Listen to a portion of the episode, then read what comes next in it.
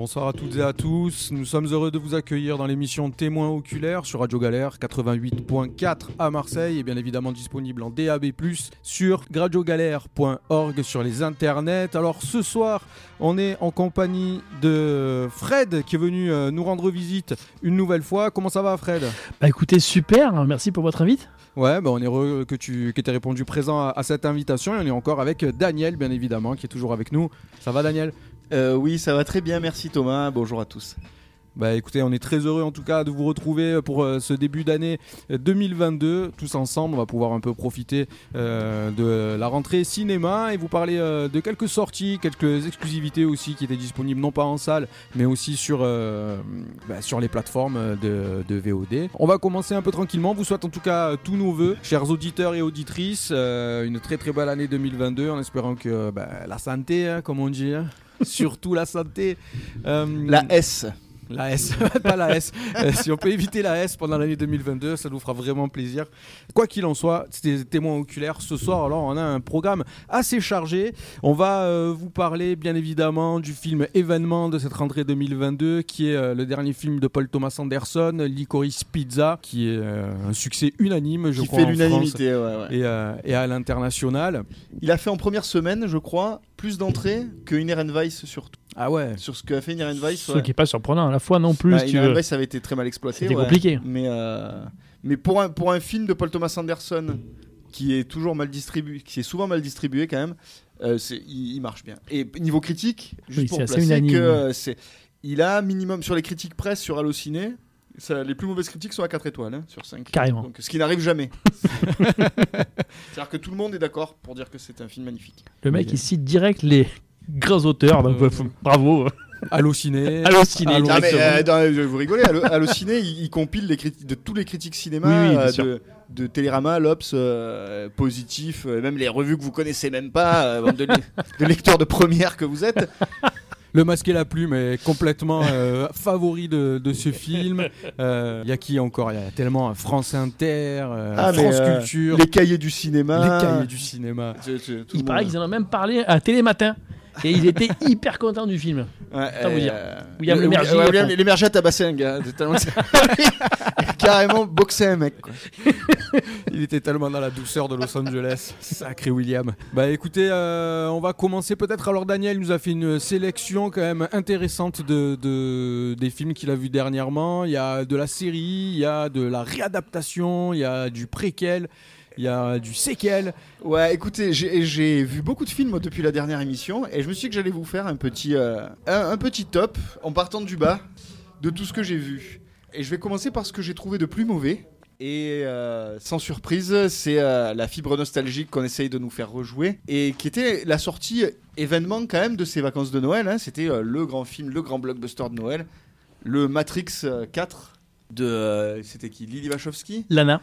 Lana Wachowski, voilà. on les confond- On les confond toujours des Du- les Dupont et Dupont de De Ligonesse. Dupont et Dupont de Ligonnès.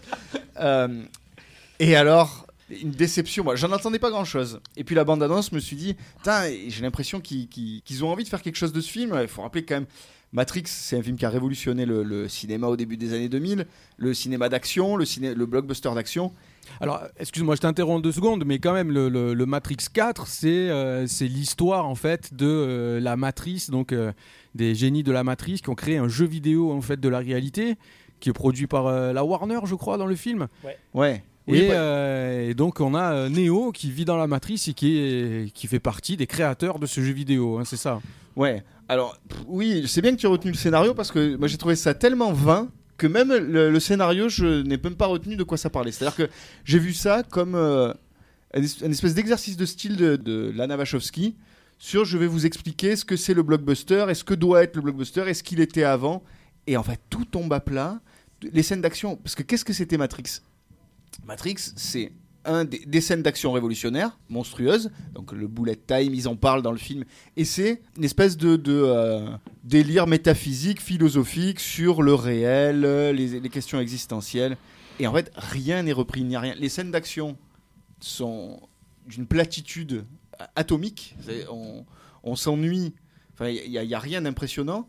Au niveau métaphysique, à part une espèce de charge contre euh, l'industrie du cinéma ou contre la Warner, alors que elle fait une charge contre l'industrie de la Warner et l'industrie du cinéma, euh, sachant que la Warner euh, finance son, son film débile qu'elle est en train de nous montrer, qui a, qui a dû coûter un bras quand même. hein. Alors ouais, c'est un film très très gênant parce que c'est vrai qu'en fait d'entrée c'est un film qui se prend les pieds en fait dans le, le, le méta. C'est parce qu'en fait, fait moi au, au- au début on va dire pendant le premier quart d'heure, j'ai un peu en fait fantasmé un film qui n'a pas eu lieu. En fait, je croyais qu'en fait ça serait l'histoire tout bonnement d'un type qui, qui a fait un jeu vidéo 20 ans avant qui s'appelait en fait Matrix et qui n'arrive plus à faire le, la différence entre le réel et son, son jeu vidéo. Et en fait, j'aurais trouvé un, en un beau pied de nez de voir en fait que ça serait un film qui ne serait pas directement lié à la saga. Ou en gros, tout le monde aurait pu attendre une suite ou une espèce de préquel ou on ne sait pas quoi, ou une legacy quel maintenant on dit. Euh, mais en fait, autre chose, tu vois, un truc. euh, et en fait, pas du tout. Ça veut dire que, mis à part une charge un peu vaine euh, sur le, le système, comme tu dis, en fait, ça mord un peu la main qui le nourrit, mais bon, ça mord avec des, des, des trucs un peu, comment dire, un petit peu attendus. Tu as Et un C'est grossier, bien sûr, C'est grossier, oui, oui, c'est- vraiment fait avec des grosses, Alors, grosses, grosses ficelles. Déjà, ça se, passe, ça se passe 60 ans après. Oui, oui, oui. c'est alors, ça tu, Ah ouais, tu déjà. Les personnages sont volontairement plus vieux, plus âgés que ce qu'on a que la fois où on les a quittés. Oui, enfin volontairement, euh, pas forcément volontairement. Non, par exemple, euh, Par exemple, Trinity, mais je vais en placer une là-dessus quand même, sur, sur le vieillissement des personnages. Il y a une très grosse différence entre le vieillissement de Kenny Reeves, qui est vieillit pas vraiment, et de Trinity, euh, qui du coup Attention, ressemble. tu dérapes. Mais euh, Elle a l'air d'être sa maman. non, c'est un film qui est qui est en fait vraiment dépassé, comme tu disais, en fait visuellement. Euh, le truc, c'est que le problème, c'est que entre temps, il y a eu 20 ans. Comme tu dis, euh, ça cite comment dire, ouvertement le comment dire, en fait l'espèce de bullet time. C'est comme si, en gros, demain tu faisais un Terminator euh, 3, 4, 5, je ne sais pas, où tu disais oui, attention, on va faire un morphing. C'est-à-dire que, tu- veux, ça cite la technique Ouais. cinématographique. Et, et en s'en moquant, c'est comme si que demain Ter- Terminator arrivait et faisait du second degré, Second sur, degré le sur le morphing, morphing, ou ouais. sur le, le truc liquide là que qu'il faisait dans Terminator ça, c'est 2. très très gênant. Et puis surtout, entre-temps, ça a été rattrapé par ses propres enfants. C'est-à-dire qu'en fait, quand tu prends aujourd'hui en fait, John Wick, dont, entre parenthèses, je sais pas si vous avez vu, mais le personnage, euh, l'acteur qui joue le mari de Trinity dans le film, c'était en fait la donc, doublure de Keanu Reeves en fait, dans les premiers Matrix, et c'est le réalisateur des John Wick. Ah ouais, non, je savais pas. Donc, je t'as- savais pas. tu vois, as un genre de gros clin d'œil dessus. Et en fait, c'est vrai que ça s'est fait cramer par euh, John Wick. Que ça soit en fait en termes d'exécution, de mise en scène, les combats dans John Wick, ils sont. Ils, ils font bander, si tu veux, c'est super. Et puis même Ouais. sur l'espèce de description d'univers parallèle, dans John Wick, c'est vachement mieux fait. Et donc tu te dis, oui, c'est un film qui a des héritiers qui arrivent et qui en fait s'est fait cramer par absolument tout le monde, qui a une espèce de regard sur, le, sur en fait l'industrie, mais en fait l'industrie, elle, elle t'a pas attendu. Mais surtout que son regard sur l'industrie, c'est un regard, enfin on le sent bien, un regard sur le, le Marvel Cinematic Universe. C'est-à-dire que ce que sous-entend le film, c'est maintenant le blockbuster, ça n'est plus que du- des trucs sériels fabriqués par des algorithmes de, de- de chez Marvel et tout ça. Sauf que le film n'arrive pas au niveau des scènes d'action, n'arrive même pas au niveau Ah de non. Marvel. C'est-à-dire que le film, il dénonce, euh, il dénonce Marvel, mais il, il propose des choses qui sont en dessous de ce que fait Marvel. Et même, et même au niveau du scénar. C'est-à-dire Ouais. que même son scénar ne tient pas debout. On a l'impression que. C'est pour ça que je te disais, je, je ne comprends même pas l'histoire qu'elle a voulu raconter. C'est-à-dire, on va. Où, où va cette histoire? Où à la fin, qu'est-ce qu'on voit? Que Trinity remplace, euh, remplace Neo, mais Neo. Euh, même euh, Keanu Reeves, Neo, on a l'impression qu'il n'a pas envie d'être là. C'est-à-dire qu'il est mono-expressif Ouais. tout le film, il ne joue pas, mais ça doit être ça, ça doit être de la direction d'acteur. euh, Ouais. Je pense qu'elle elle- elle le souhaite. C'est comme si qu'elle avait saboté le film en disant je veux pas le faire. Alors je vais le faire et je vais faire de la merde. Mais qui fait Mais ça Sinon quelqu'un qui a un ego euh, Ils le disent- monumental.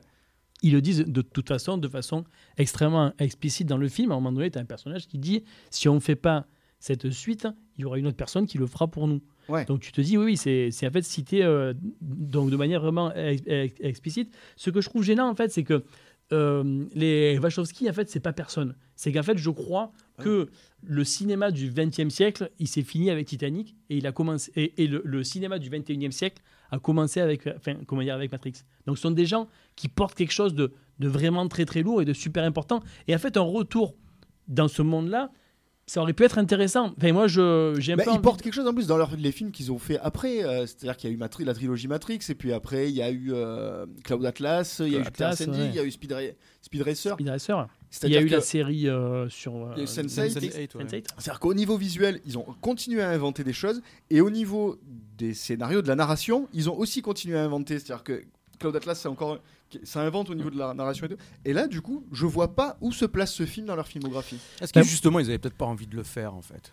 Est-ce pas- qu'ils n'ont pas été un Alors, peu obligés c'est pas- quelque c'est pas les part deux, de hein. répondre un C'est- peu c'est- présent c'est- Lana. Wachowski. Non, mais je veux dire de manière Mais générale. l'autre a refusé de le faire parce que je pense qu'il sa- il, il voulait pas se salir dans ce film. et, euh, en gros, je crois que Mais quand ouais. on voit ce film, on voit parmi les deux qui c'est qui était la visuelle et qui c'est et qui c'est qui était sur les concepts. Parce Ouais. que quand on voit en fait l'exécution, la, la mise en scène, c'est assez compliqué. Non, non, il y, a- rien. Les combats, il n'y a rien. Et puis surtout, Sur les scènes d'action, il y a rien. Mais Euh, J'y vois, si tu veux, un genre de rendez-vous manqué. Et là, je pense qu'on ne sera pas d'accord avec Daniel. C'est que euh, je trouve qu'en fait, les Wachowski qui reviennent 20 ans après dans l'état de l'industrie tel qu'il est au- aujourd'hui, j'y vois un parallèle un petit peu avec quand euh, Spielberg a fait, comment il s'appelle, en fait, Ready Player One. Alors, euh, je suis euh, un très très grand fan de Spielberg et, euh, et en fait, en gros, s'il y avait donc en fait Guilain, je pense qu'il serait, il serait en fait d'accord avec moi. Je pense que c'est c'est c'est en gros sûrement le plus grand cinéaste qui a eu donc de l'histoire. Mais quand il revient sur sur en fait Ready Player One, qui fait un film sur la pop culture, c'est-à-dire en fait la culture que lui-même en fait il a inventé. ouais. Je pense qu'il y a besoin d'avoir un message fort. Moi, j'aurais aimé. C'est-à-dire que c'est vrai qu'en termes donc d'exécution par rapport à Matrix, c'est c'est très très bien, c'est vachement mieux, tu vois. Mais en termes de donc de message, ce que ça porte, en fait, c'est un film qui porte pas Ready mis à One. part le fait qu'en fait le mardi, en fait, il faut arrêter le jeu vidéo. Non, non. Mais euh, moi, je vois Non, que ça à la fin comme message. évi- évidemment que non. Ready Player One, c'est un film qui porte, qui a une profondeur énorme sur Spielberg et sur sa carrière. C'est-à-dire que c'est une réflexion sur sa carrière, une réflexion sur qu'est-ce que ça veut dire d'être. Qu'est-ce que ça veut dire la pop culture et qu'est-ce que ça veut dire d'être un créateur de la pop culture et puis euh, a une qui a une vision enfin on sort on, du déjà- sujet on- mais euh, on en a déjà parlé plusieurs fois dans l'émission. est-ce qu'on en, parle le- à chaque émission? Voilà. Voilà. Alors, ben, écoutez, ouais, bon, c'est bon, on a bien descendu Matrix. euh, Juste en fait, 4. euh, si vous voulez en fait un trip en fait nostalgique, euh, allez plutôt voir euh, donc SOS Phantom, en fait le dernier, qui est plutôt pas mal et euh, qui est même en fait surprenant en fait dans ce délire en fait nostalgique.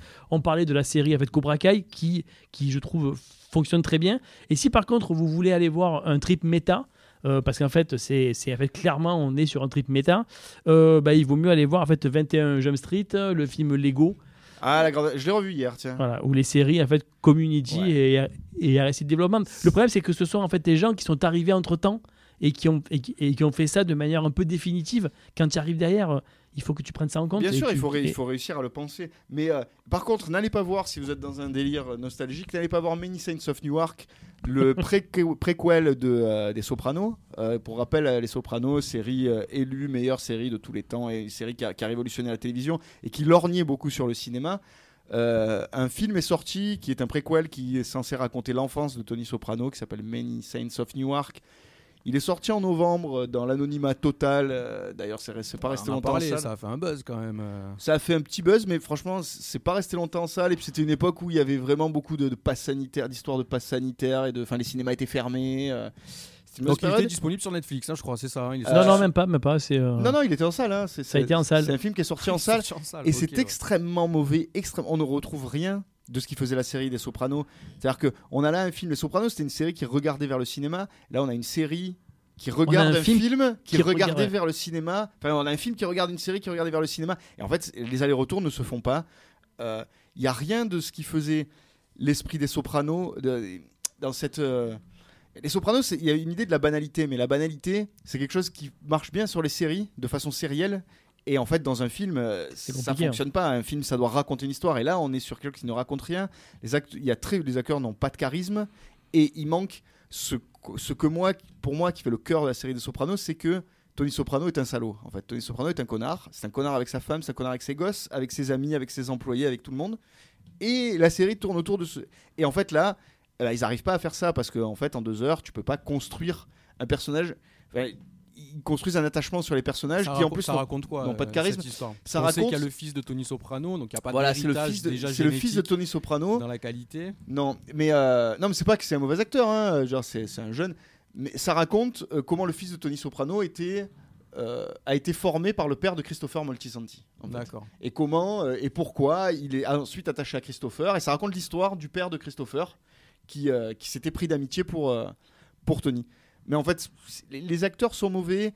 Euh, tout ce qu'ils essayent de faire de clin d'œil- en clin d'œil, c'est très lourd, très caricatural euh, sur, sur, euh, sur la psychanalyse, sur, sur ce qu'on retrouvait dans, dans, dans Les Sopranos qui était fait en filigrane et qui était fait de façon très intelligente. Et Alors j'ai vu qu'ils ont poussé le truc quand même, genre à, à faire par exemple de, de retrouver un peu des, des, des sosies, des hommes de main de Tony, qui Mm. sont un peu des mecs qui ont un peu le même rôle, le même placement au niveau des lieutenants que ceux du Bah oui, bah, ce- c'est ça qui est, qui est décevant. C'est-à-dire qu'on voit qu'ils se sont attachés beaucoup plus à trouver des gens qui ressemblaient, qui avaient un peu la même tête, plutôt que d'essayer de retrouver ce qui faisait la magie des sopranos et ce qui faisait l'esprit et la subtilité des sopranos, alors que c'est David Chase qui est, qui est au scénario. Et, et on est sur une espèce de, de, de, de- qualité d'image, de colorimétrie et tout ça. De- Enfin, c'est plein de couleurs, alors que pour moi, les Sopranos, c'est quand même le New Jersey. Ce qui, le Soprano montre le New Jersey comme Ça, un endroit terne. très terne et très banal et avec des gens qui sont un peu tous des beaufs. Et là, on a quelque chose qui est assez lumineux, qui lorgne plus sur les affranchis, mais mal, qui regarde mal vers les affranchis. Et par contre, la, le seul, la seule bonne chose qui a à sortir de ce film, c'est qu'il y a Ray Liotta, Oui. qui est toujours un super Et acteur. un film avec une Ray gueule. Liotta est toujours mieux qu'un film sans Ah, Ray Liotta. ah, mais clairement, et surtout que Ray Liotta vieux, il a une gueule, Ah ouais, euh, il, a- clairement. il est hyper grelé et tout, Ouais, euh, avec des yeux bleus perçants. Euh, Ah, il c'est assez tu vois que monstrueux, les, affranchis c'était du réel quand même. C'était Ouais. pas, pas juste du cinéma. du plus loin que je me souvienne. Mais j'ai l'impression qu'il avait rêvé pas envie de le faire en fait. Tu veux, j'ai lu un peu des interviews de, de De David Chase. Chase et en fait, tu sens que il est il a un côté cynique par rapport à ça. Alors bon, en fait, déjà, Ah, c'est lui vrai aussi, que bah, c'est comme la Navachowski, quoi. C'est qu'à un moment, on lui a mis tellement de pognon sur la mais table. je pense que ce sont bon, des bah, gens si qui sont voulez, un peu je- éteints. Ouais, ouais. Je vais vous le faire. Mais au fond, tu vois, je me dis, est-ce que ça aurait pas été un autre de donc de revisiter cet univers? Parce qu'au fond, tu te dis, oui, euh, il est allé au bout. Ce mec-là, Ah il bah, il a grave. tout raconté. Lui, Qu'est-ce que tu veux faire de ouais, plus? Je sais pas s'il faut se rappeler comment comment s'est terminé les Sopranos, c'est-à-dire que lui voulait arrêter, James Gandolfini voulait arrêter. Oui. Et HBO voulait pas, HBO a mis des, mon- des montagnes de fric sur la table pour les faire continuer à tous. Et du coup, ça s'est fini dans la douleur quand même. Les, la, Oui. la- la dernière saison, la sixième saison qui se fait en deux parties, elle se fait dans la douleur. Personne ne veut y être. Elle, elle est magnifique. Hein, c'est Mm. un chef-d'œuvre. Merci. Parfois, les producteurs, euh, on peut les remercier pour ce qu'ils font parce que HBO a bien fait de pousser jusque-là parce que la dernière saison est, est monumentale. En plus, tu fais. Le truc aussi, c'est qu'en fait, sur le fond, c'est même pas lui qui réalisait les épisodes. Oui. Donc en fait, euh, voilà. Et, et, et, et puis bon, c'est pas une série qui est connue euh, pour sa réal en fait. Donc au fond, ça aurait été bien d'avoir un vrai point de vue de cinéaste sur, ce, sur cet univers. Et bon, tu l'as pas. Ouais. Voilà. Après, est-ce que c'était possible de construire quelque chose qui ressemble au Soprano dans le temps du cinéma? Mais Ah, surtout je pense que- que... oh, très honnêtement, je pense que le gros problème en fait de notre époque au niveau des, de la production, du cinéma, des studios et tout ça, c'est de faire en fait du fan service à, tout va. Euh, Les studios C'est-à-dire de, de- en fait, ils partent sur des, je pense sur des principes de, il ne faut pas désorienter en fait le puriste qui a adoré ce film-là Ouais. ou cette série-là à une époque. Il faut aussi pouvoir euh, aller euh, gratter de nouveaux spectateurs, de nouvelles personnes qui vont pouvoir le voir, etc. Ouais. C'est exactement. Enfin, j'avais vu euh, vraiment sur le tard. J'ai vu le, le- le SOS Phantom, là, le premier, euh, le premier reboot qu'ils avaient ouais. fait là, il y a filles. quelques temps Ah, avec, avec les les filles, et filles. tout ça. Donc, si tu veux, voilà, c'est c'est un film qui est plein de fan service, mais en fait, ils remodèlent, c'est-à-dire ils font exactement la même chose, mais sauf qu'ils remodèlent en fait des éléments pour pouvoir les mettre en fait Avec plus des dans clins d'œil, avec des scènes copiées. Ouais, des scènes copiées, des On- trucs on- complètement contemporains, mais qui n'ont pas forcément de sens, si vous voulez. Ouais. Quand tu regardes, par exemple, les premiers, euh, voilà, enfin, je divague encore une fois mais sur, euh, sur SOS Phantom, tu vois qu'à un moment donné, il y a un vrai parti pris. Oui. Les mecs, ils sont à New York, je veux dire, t'en as un, ils, travaillent dans- ils se réveillent tous dans les universités, c'est des mecs qui galèrent, c'est c'est un peu des menteurs, c'est des gens qui sont pris pour des cons, et ils sont là à faire des expériences complètement bizarres. Et une tout. profondeur des Et là, tu personnages. te retrouves avec des nanas, je veux dire, c'est un espèce de buddy movie de nanas qui sont là, qui sont en train de rire, et je veux dire, ça n'a aucune substance. Et là, c'est vrai que tu te rends Et compte de ça. Sur Matrix, je pense que c'est un peu la même chose Ouais. aussi. C'est-à-dire que on peut pas avoir Morpheus, on peut pas avoir un tel et un autre. Donc, Ah, on est, coup, on est à un truc- niveau de fanservice sur, sur euh, Matrix. Oh, le niveau est Matrix, tellement haut. quoi? C'est que- du métaverse en Non, fait. non, mais C'est-à-dire, on est en train de vous introduire dans un monde de métaverse. Comment ça va se passer là, on va à un tel niveau de fanservice, c'est que dans Matrix, on te montre quand même sur des écrans des images Oui. des anciens Matrix. Tu as des projections, ouais. Les gens regardent la télé, ils regardent Matrix euh, dans- dans des- sur des projections de- d'écrans géants. Enfin, Et encore, c'est vrai qu'ils ils auraient pu faire un truc avec ça. C'est-à-dire que, vu les techniques qu'il y a aujourd'hui, par exemple, chez Donovan Marvel, ils auraient pu, par exemple, retourner des scènes du premier Matrix, en fait, avec, euh, avec Mais leur gueule de l'époque. Non, mais tu veux- Matrix. Tu aurais pu avoir une idée euh, de cinéma qui est faite avec ces, ces espèces de projections. le penser, ouais. Dire voilà, en gros, tu vas, tu vas mettre euh, une, comment dire, une projection du film, mais en fait, c'est pas exactement le film que tu connais. Enfin, tu vois, tu pouvais faire un truc comme ça. Et, et, c'est vrai qu'en gros, ils le font jamais.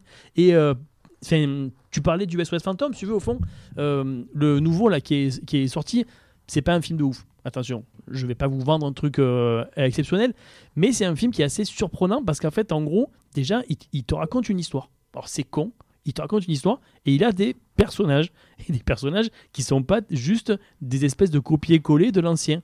Et en fait, juste ça, tu as ça, tu as un, un univers qui est pas du tout celui du premier, puisqu'en fait, ça se passe dans une 80, espèce de bled euh, perdu. euh, et, euh, et en fait, du coup, tu as une espèce de fraîcheur.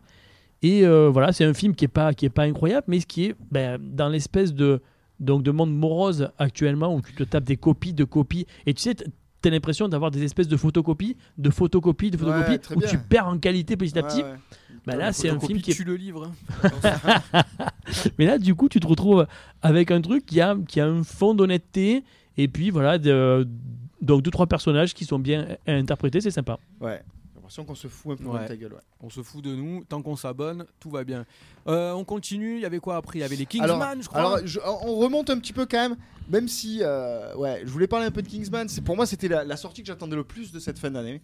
Look Up aussi, je crois. Euh, alors, euh, Don't Look Up, ouais, j'en- parlerai après, mais parce que là, je, ne- je m'y attendais pas du tout. Je m'attendais pas du tout à ce que j'ai vu. Mais, mais Kingsman, c'est un film que j'attendais. J'ai adoré le premier Kingsman. Pour moi, c'était, il y avait un renouvellement du cinéma d'action où je me suis dit putain et du cinéma d'espionnage. Euh, pour moi, c'est- quand j'ai vu le premier Kingsman, je me suis dit mais euh, ils pourront plus faire de James Bond, c'est fini en fait. Oui. James Ah, Bond est enterré Kingsman, il est hallucinant. Ah, ça, par, par ça. Et le, quand on sort le deuxième, tu te dis putain, en fait, ils ont pas su se renouveler, ils ont essayé de resservir les mêmes recettes et ça fonctionne pas. Et là, ils ont tenté un Kingsman préquel, genre la naissance du, du- du service Kingsman. Donc, pour, euh, pour expliquer vite fait, Kingsman, c'est un espèce de service secret indépendant des, euh, des gouvernements et qui, euh, qui, est quand même un peu rattaché à la, reine d'Angleterre, à des histoires de, de, roast beef. Mais. euh, et, et ils sauvent le monde euh, comme, des sortes de James Bond. Et, euh, là, donc, c'est sur la naissance de, ces Kingsman, ça s'appelle Kingsman Première Mission. Et malgré. Donc, sur la bande-annonce, on voyait, ils se battent contre Rasputin. Ça se passe pendant la Première Guerre mondiale. Donc, euh, il y, a, euh, y a Rasputin, il y y, y a une espèce de colloque de, de grands méchants comme ça qui se retrouvent en haut d'une montagne et qui complotent pour détruire le monde. Mais c'est fait de façon assez intelligente, c'est-à-dire que ça utilise en même temps les codes de. en les caricaturant les codes du comics, c'est-à-dire des super méchants qui sont 100% méchants, tu vois, là on n'est pas. C'est pas Thanos, tu vois, Thanos qui va t'expliquer que euh, finalement il veut tuer l'humanité mais c'est pour le bien de blabla. Là non, les méchants ils sont méchants, ils veulent tuer tout le monde parce qu'ils détestent tout le monde et qu'ils sont super méchants. Ouais. Donc c'est plutôt sympa, tu vois, qu'on qu'on te prenne pas pour un con en t'e- en t'expliquant que, euh, que tous les méchants, en fait, ils ont une âme, ils ont pas d'âme et c'est et c'est pourri. Mais il manque ce qui, ce, qui est, ce qui faisait quand même le sel du premier Kingsman, qui était euh, de, de, de la comédie et, et des. Ce que, ce que faisait très bien Matthew Vaughn, c'est-à-dire une espèce de comédie potache au milieu d'un film d'action virevoltant et avec des scènes d'action qui déchirent. Là, on a toujours des très bonnes scènes d'action qui déchirent. Il y a moins l'humour parce que on a l'impression que cette période de la Première Guerre mondiale, pour lui, c'est compliqué de la chroniquer, c'est compliqué de la désacraliser. Donc, on se retrouve, il se retrouve un peu le cul entre deux chaises comme ça. Euh, euh, je, vais respecter l'histoire, donc je vais pas trop vous faire de vannes. Euh, et puis du coup, bah, les méchants, ils apparaissent pas si méchants que ça. Euh, voilà. Mais ça, ça m'emmerde de le- d'en dire du mal parce que le film, Bah, il, Disons du bien, vas-y. Mais surtout que non, ça. mais les scènes d'action sont formidables. Voilà, il y a, y y des scènes d'action géniales et puis c'est un film où on se fait pas chier. C'est c'est c'est c'est quand même du cinéma d'action popcorn où quand tu vas au cinéma, tu en as pour ton argent. Euh, Tu, tu sors de là, tu as la banane, tu as, tu as vu- tu as vu des trucs marrants, des scènes d'action qui qui qui t'ont qui t'ont bien. Et qui puis t'ont surtout, c'est un film qui a été euh, sacrifié. Parce qu'en fait, il devait sortir en 2020. Et puis, en fait, entre-temps, il y a eu la, le Covid. Et puis, entre-temps, il y a eu le rachat de la Fox ça. par euh, donc Disney. Et en fait, euh, c'est en gros, en fait, de- donc avec Disney s'est retrouvé avec ce film entre les mains et dire Mais putain, mais comment je vends ça, en fait? Ouais. Parce qu'ils savent pas faire. Il sa- et- Exactement. C'est un film qu'ils ont un peu bazardé pendant les vacances de Noël. C'est pas du tout un film qui doit. C'est un film qui doit sortir pendant l'été, ça, tu vois. Ça, c'est typiquement les blockbusters qui sortent au mois d'août. Euh, Et, et, et Comme des Michael Bay. refond, si tu veux, ce que je trouve un petit peu dommage, alors bon, c'est con parce que c'est un peu le revers de la médaille, c'est qu'en fait, euh, le Kingsman, En fait, c'est un univers super, mais à partir du second, déjà, il commence à l'ouvrir. Et en fait, il ouvre, et, et tu tu as le côté a- a- américain et tout ça. Et au troisième, déjà, ils te font une espèce de préquel durant la donc première guerre. Mais en fait, au fond, c'est un petit peu dommage parce que c'est pas un univers qui a eu le temps de vraiment s'installer. C'est-à-dire que l'univers du premier, moi j'avais envie de plus d'univers du premier. Bah oui, l'univers du premier, c'était toute cette histoire autour des cockneys, c'est-à-dire euh, Exactement. Ce jeune des banlieues. Voilà, c'est les jeunes des banlieues de James Bond. Londres qui, Voilà. qui- qui deviennent James Bond. C'est-à-dire que James Bond, ça n'est plus Sir James Bond, c'est un Voilà. cockney des banlieues de Londres qui a pas les manières, mais euh, qui, euh, Et c'est un qui truc quand qui- même sauve le monde voilà. Et euh, vient faire exploser toutes ces, ces communautés de euh, sœurs anglais euh, qui boivent le thé, le petit doigt en l'air. Et, Et c'est un truc qui laisse tomber en fait dès le second. Donc Ouais. c'est super dommage. et ce qui est triste, c'est que quand même ce, ce première mission, euh, il sent un petit peu la, la l'oraison funèbre. quoi. C'est-à-dire que je pense que c'est des films qui coûtent beaucoup d'argent et ça m'étonnerait que Disney remette encore sur la table 50, 60, 100 millions de dollars pour continuer ce- ce- ce- cette franchise qui doit pas, qui marche pas super bien. quoi. Et bon, c'est vrai que c'est assez dommage pour Matthew Vaughn parce que c'est euh, voilà, c'est un super cinéaste. euh, c'est quand même euh, voilà, c'est quand même quelqu'un. On, on en parle souvent qui était qui était au début avec Guy Ritchie et puis qui qui a écrivé les scénarios de ses premiers films. Et quand ils ont commencé à plus travailler ensemble, on a vu qui c'est qui avait le talent parmi les deux. Ouais, oui, oui, qui c'est qui a continué ouais, ouais. Qui c'est qui a continué à être au haut niveau et puis qui c'est qui a fait des voilà des films avec Madonna.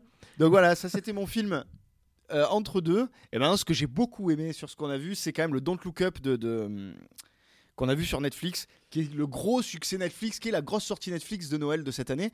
Euh, Net- euh, Netflix, il- chaque année, il- je, je sais plus ce qu'ils avaient fait. L'an dernier, c'était un film avec euh, avec George Clooney qui était sorti, un espèce, je sais pas si vous vous rappelez. euh, un film euh, de science-fiction avec George Clooney. Enfin, il prévoit chaque année pour les vacances de Ouais. Noël une grosse sortie. Et là, cette année, c'était Don't Look Up. Don't Look Up, pour vous faire vite le pitch, c'est ce qui se passe dans, les, euh, dans, les pre- dans la première minute. Euh, des scientifiques découvrent qu'une météorite va s'écraser sur la Terre et détruire la Terre. Ils font leurs analyses et il n'y a, pas de doute possible. Elle est énorme et elle arrive. Et dans six mois, elle va s'écraser sur la Terre et tout le monde va mourir. Et en fait, ils vont essayer de faire prendre conscience au monde que tout le monde va crever. Et en fait, tout le monde s'en fout. C'est un film de euh, Adam McKay ouais. qui est qui reste un- qui, qui est quelqu'un qui est plutôt de la bande de Judah Pato, non Toi, Alors c'est un, c'est un vrai auteur en fait. C'est, c'est, c'est avec quelqu'un qui a été connu au début, euh, ouais, comme tu disais, pour faire des films plutôt euh, de la trempe de Judd Apatow, qui faisait des films avec Will Ferrell. Euh, c'était un peu, c'était un peu son, son binôme. D'ailleurs, ils ont, ils ont monté une boîte de prod ensemble. Euh, je crois que c'est lui qui a vraiment réussi à faire tourner en fait Will Ferrell, que moi je considère comme une espèce de génie comique euh, du niveau de donc en fait de Funès ou alors euh, du boss que tu vois des gens de ce niveau là Calme, calme-toi. calme-toi calme-toi on se calme. Mais euh, mais c'est vrai qu'en fait on se rend compte que c'est c'est c'est en fait quelqu'un qui a beaucoup travaillé sur des sujets qui au fond étaient des sujets politiques et des sujets de société.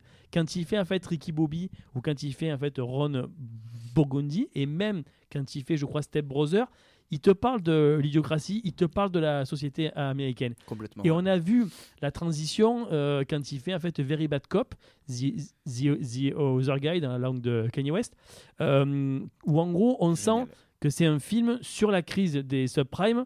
Il y a encore Will Ferrell, il y a encore plein de gags, mais ça reste un film très très politique. Et dès qu'il se sépare de Will Ferrell, en fait le mec a pris son envol.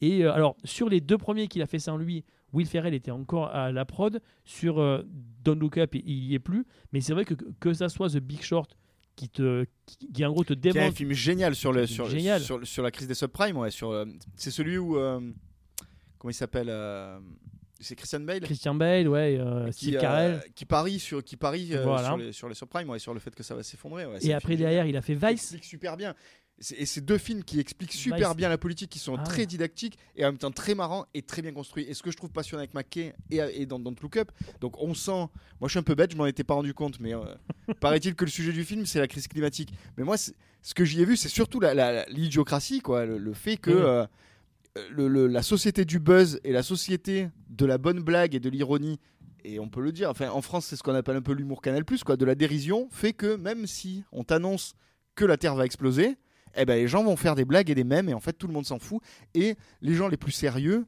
euh, seront considérés comme euh, on leur dira ah mais tu passes mal à la télé ça sert à rien ce que tu Mhm. dis tu es tu es débile et là là où Adam McKay a un talent énorme c'est qu'il construit ça comme un blockbuster américain ultra rythmé. C'est-à-dire que tu es pris dans Don't Look Up, tu es pris par le film du début à la fin. Moi, c'est un film qui m'a coupé le souffle du début à la fin par sa, sa construction rythmique et sa construction scénaristique.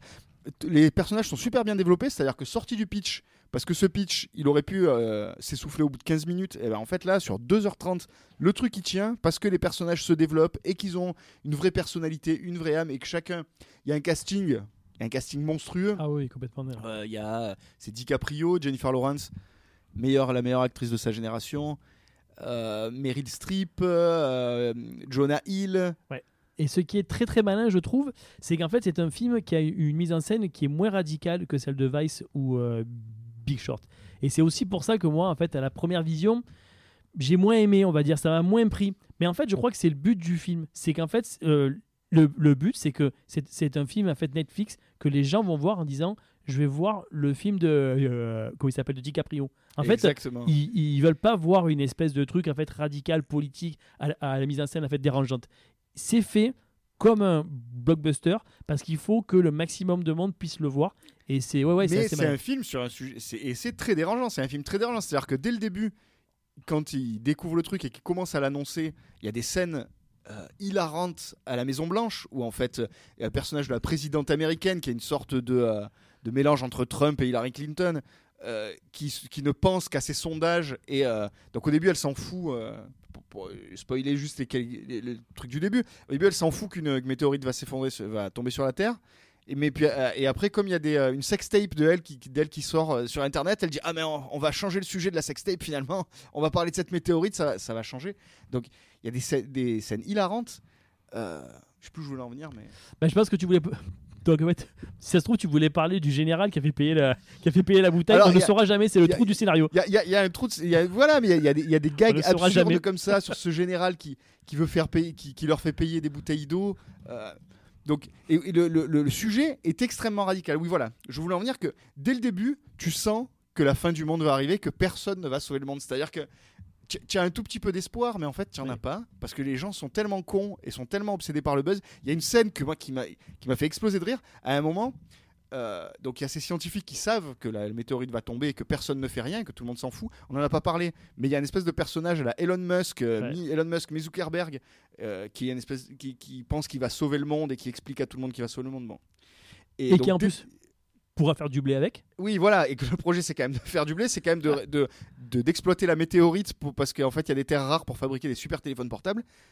Et, euh, et oui, je voulais en venir que on, on sait que, que tout sera détruit. Et, on sait qu'il n'y a pas de solution par la bêtise des gens. Et ouais, cette scène où les scientifiques sont là et, ils sont dans un bar en train de dire mais comment on peut faire Euh, Nous on sait ce qui va se passer. Quelqu'un leur dit mais vous savez ce qui va se passer? Vous pouvez nous le dire? Ils disent bah, ce qui va se passer c'est qu'il y a une météorite qui va tomber sur la Terre, on va tous crever. Et que font les gens? Ils cassent le bar. C'est-à-dire que les gens sont tellement cons que leur première idée c'est waouh ils se battent et ils cassent le bar et ils foutent le feu dans la ville. C'est- C'est-à-dire que c'est un film sur la connerie humaine et la connerie humaine c'est quand même très marrant. Donc c'est un film très marrant. C'est un puis... oui, oui, c'est euh, c'est euh, c'est un filon in- comment dire, qui, est, qui est quand même assez inépuisable. Le truc C'est aussi qu'il y a, comédie. c'est une comédie, euh, c'est dramatique. Exactement, c'est contemporaine. tra- tragédique, c'est ça, c'est c'est une comédie. Et c'est surtout- du drame, c'est de la tragédie quoi. euh, l'espèce de tour de force, c'est que je trouve qu'à la fin, il y, y a une espèce de moment en fait d'émotion qui fonctionne, mais vraiment à fond. très fort et, Et en fait, c'est là où on voit que c'est euh, le film te rattrape en fait. euh, si jamais tu voulais, tu euh, voulais voir ça, du- donc en fait d'une façon un petit peu cynique, c'est ultra cynique, c'est ultra cynique. ultra Mais à la fin, on te dit la attention, fin, la, fin du monde, c'est ça en fait. Voilà, il y a quelque chose de très premier degré Ouais. et de- vraiment bas- sur l'émotion, sur la fin et sur l'humanité en fait, qu'est-ce que c'est être des humains et tout, qui est très fort. C'est vraiment Ouais. un film Tu peux faire de des mèmes, note. tu peux rigoler, mais en fait, la fin du monde, c'est c'est juste en fait les gens que tu aimes qui meurent. Ouais. C'est pas marrant. Et franchement, c'est très grand truc. Et, et je- et j'en viens à ce qui est pour moi le chef-d'œuvre de ce début d'année. Et franchement, on est le 20 janvier. Je pense que On en ne- parle il après. ne on sera va pas battu. morceau de musique Et avant, oui, mais tu reprends ça tout de suite après. On tease, on tease. de tout à l'heure. Euh, on va écouter un petit morceau de musique qui euh, apparaît parce qu'il y a une playlist qui est quand même assez incroyable dans ce film qui s'appelle Licorice Pizza. Licorice Pizza qui euh, le terme un peu familier, je pense, pour les teenagers américains de Los Angeles qui, qui définit en fait euh, un disque vinyle. Voilà, la pizza au réglisse, ça veut dire Licorice Pizza.